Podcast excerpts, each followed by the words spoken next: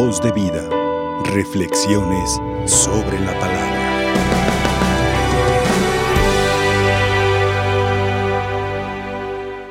Anuncia noticias alegres a Jerusalén.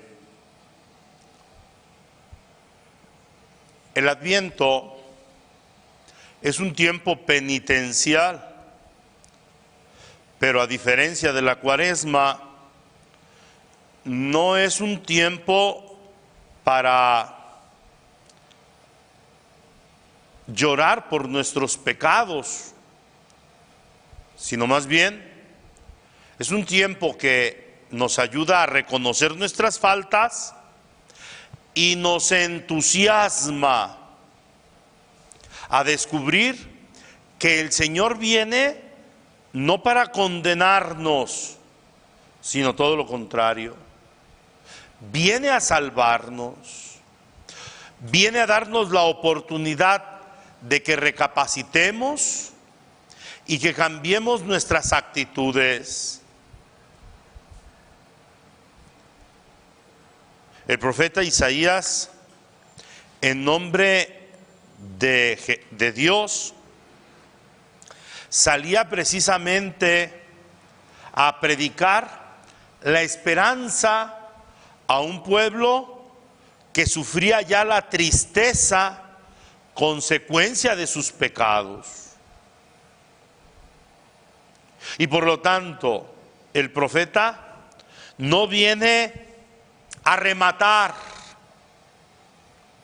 la mentalidad de un pueblo, no. Viene a ayudarles a recapacitar que el Señor es bondadoso y que Él nos da la oportunidad de un cambio, de ser mejores. Por eso, Él mismo les invita a la conversión, preparando un camino para que el Señor pueda llegar precisamente a su mente, a su corazón. Pero fíjense bien, Isaías invita al pueblo, a cada uno de los ciudadanos de Israel, a que cada quien enderece sus senderos, que todo lo torcido se enderece. Y bueno, ese mensaje de Isaías hoy sigue cobrando vigencia como en tiempos de Jesús en labios de Juan el Bautista.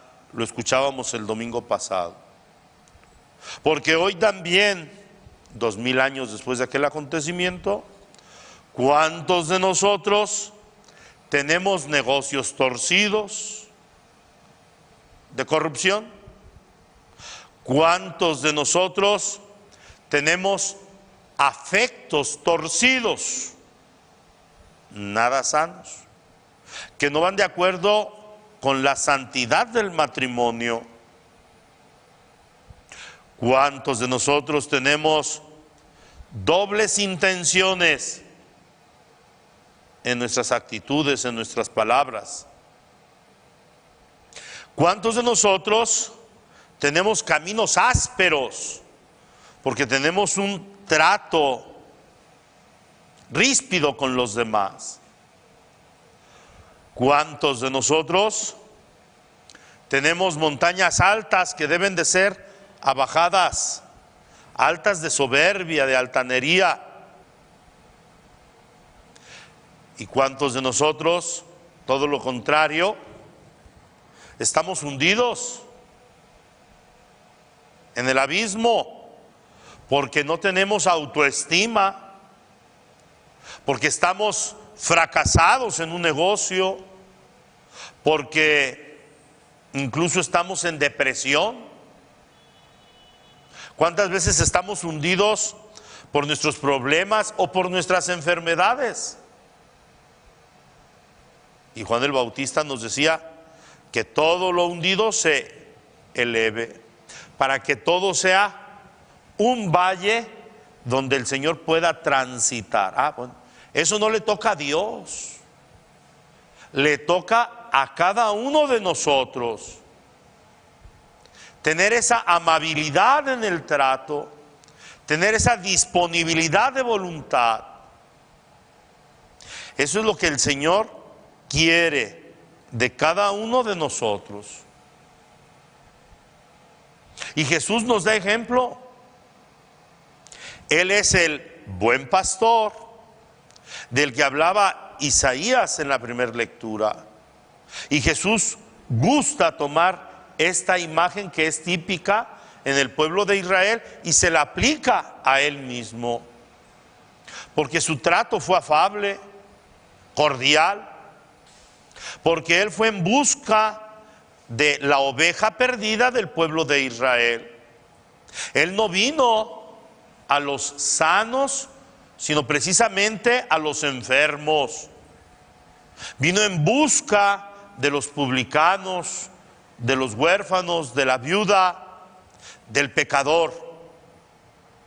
No, no vino para unirse a su mentalidad empobrecida.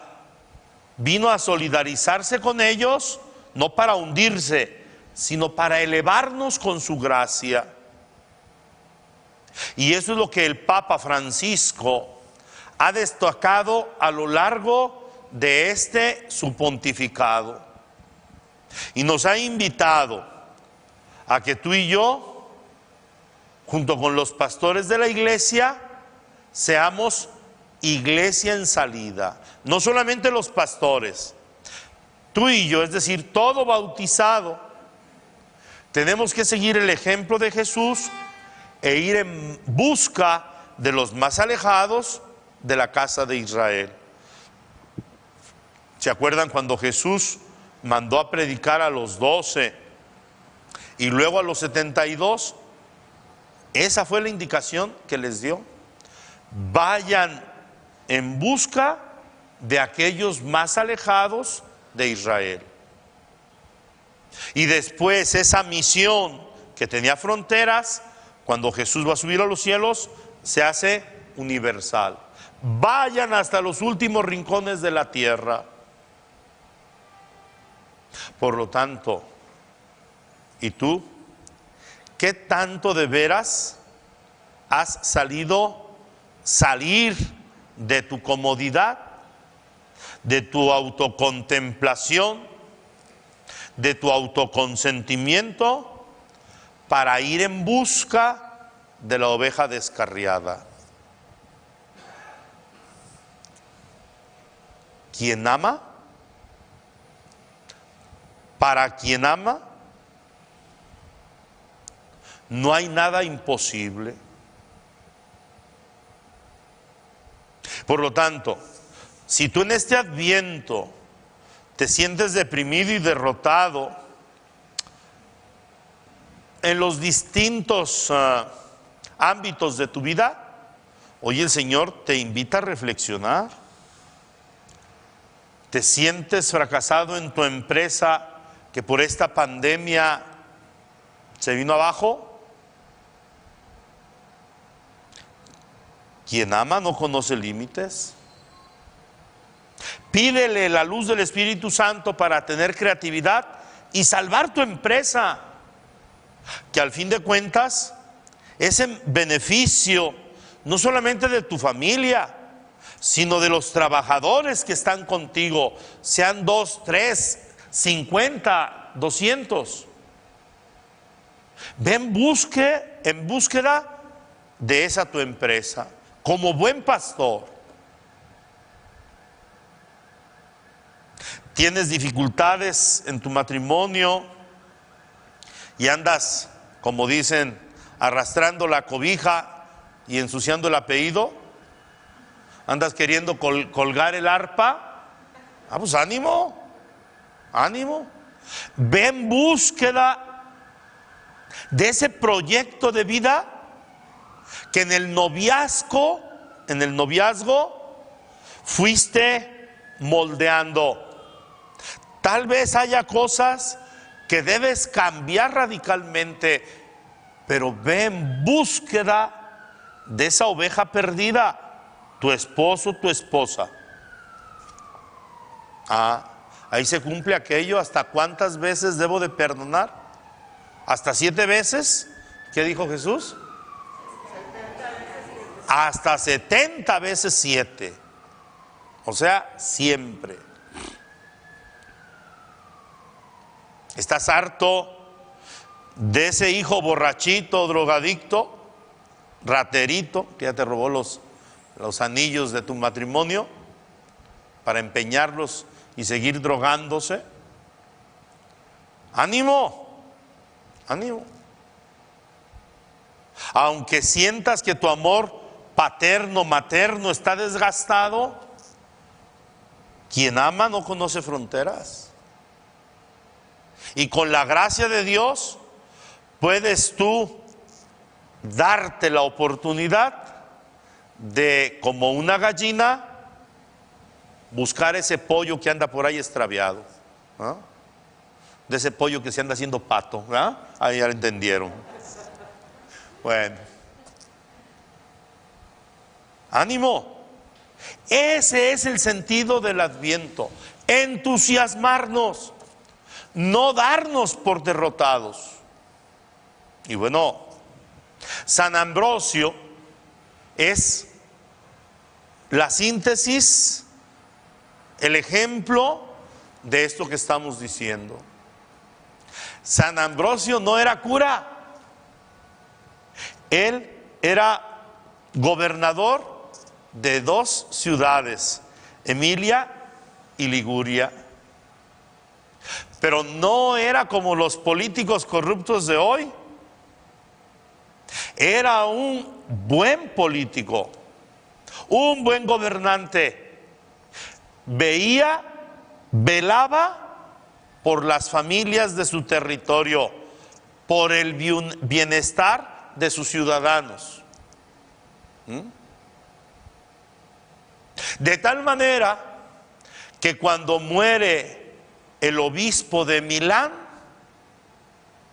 pues surge, la pregunta, ¿quién vendrá de pastor? Y la gente aclamó a Ambrosio.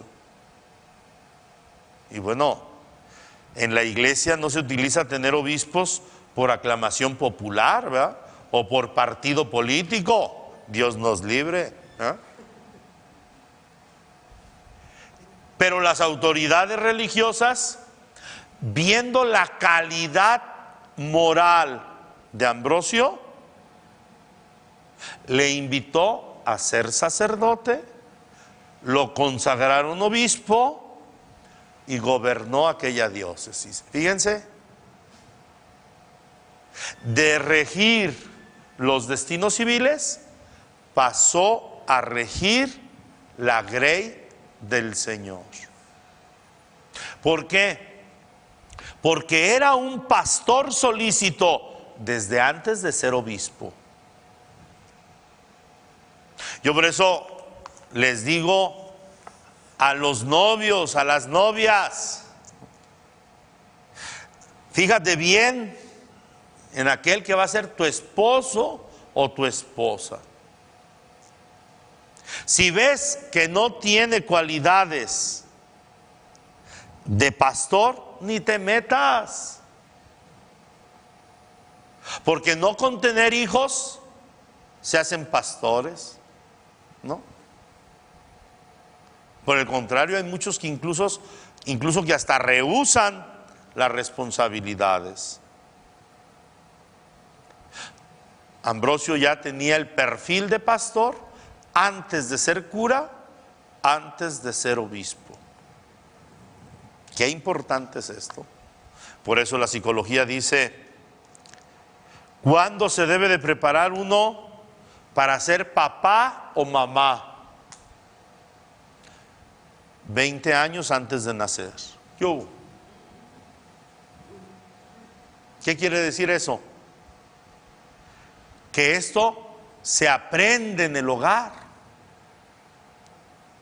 Como son los papás, van a ser los hijos. Hijo de tigres, pintitos, ¿verdad? Ah. ¿Quieres que tu hijo, tu hija, sea buen esposo, buena esposa? aprende tú a ser buen esposo, buen esposo. Y Ambrosio no se conformaba con los que iban a, a su catedral. Por el contrario, fue en búsqueda de sus sacerdotes y del pueblo que atendían sus sacerdotes. De tal manera que un muchachillo por ahí rebelde, bueno, ya no, tan muchachito, ¿verdad? Ya estaba viejón. Al escuchar la predicación de San Ambrosio, se cuestionó. Y al oír o al participar en la liturgia de San Ambrosio, los cantos y las alabanzas que se entonaban le llegaban a lo más profundo de Agustín, aquel hijo de Mónica, el rebelde. Sí, ya ubicaron quién era, ¿verdad? Ah, ah. Fíjense, una celebración litúrgica bien celebrada, bien vivida, bien cantada.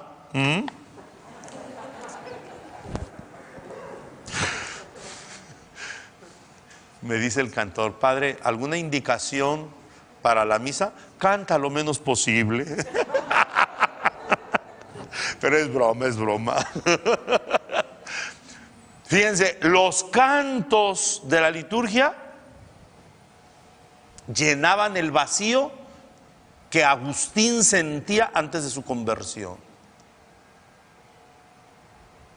Y por eso, bueno, los biógrafos recalcan cómo San Ambrosio favoreció la liturgia y los himnos litúrgicos. Hoy pues vamos pidiéndole al Señor con el Salmo 95 y por intercesión de San Ambrosio, Señor, ven a renovar el mundo, ven a entusiasmar mi corazón de tal manera que este adviento sea de veras un entusiasmarnos, no por los regalos de Navidad, no, sino entusiasmarnos por el Señor, que es buen pastor y que viene no a condenarnos, sino a darnos la oportunidad de ser cada día mejores. Anuncia noticias alegres a Jerusalén. Mañana mañana, mañana será un día muy triste. Mañana termina el año jubilar de San José. Y bueno, San José fue el pastor que moldeó el corazón del pastor de los pastores. Por lo tanto, vamos pidiéndole a Él, Padre adoptivo de Jesucristo, que también interceda por nosotros, para que con su ejemplo nuestro corazón se vaya moldeando según las exigencias del Evangelio. Dos cosas prácticas. Pídele al Señor que te ayude a ser esa oveja encontrada por la misericordia de Dios. San Ambrosio decía, el Señor toca con insistencia tu puerta, es decir, te busca. Pero también San Ambrosio decía, es responsabilidad tuya abrirle, porque si él, si tú no le abres, él puede entrar. Él puede sanar tu corazón si no le abres. No. ¿Mm? Si tú no abres tu corazón a su gracia, Él no puede cargarte en sus brazos. Y segundo, ya que te dejes encontrar por la misericordia de Dios buen pastor, ah, entonces constitúyete con Jesús pastor de los demás. Sobre todo para que vayas en busca de la oveja descarriada de tu familia, de tus amigos. De tal manera que la gracia de Dios llegue a ellos por medio de ti. Voz de vida. Reflexiones sobre la palabra.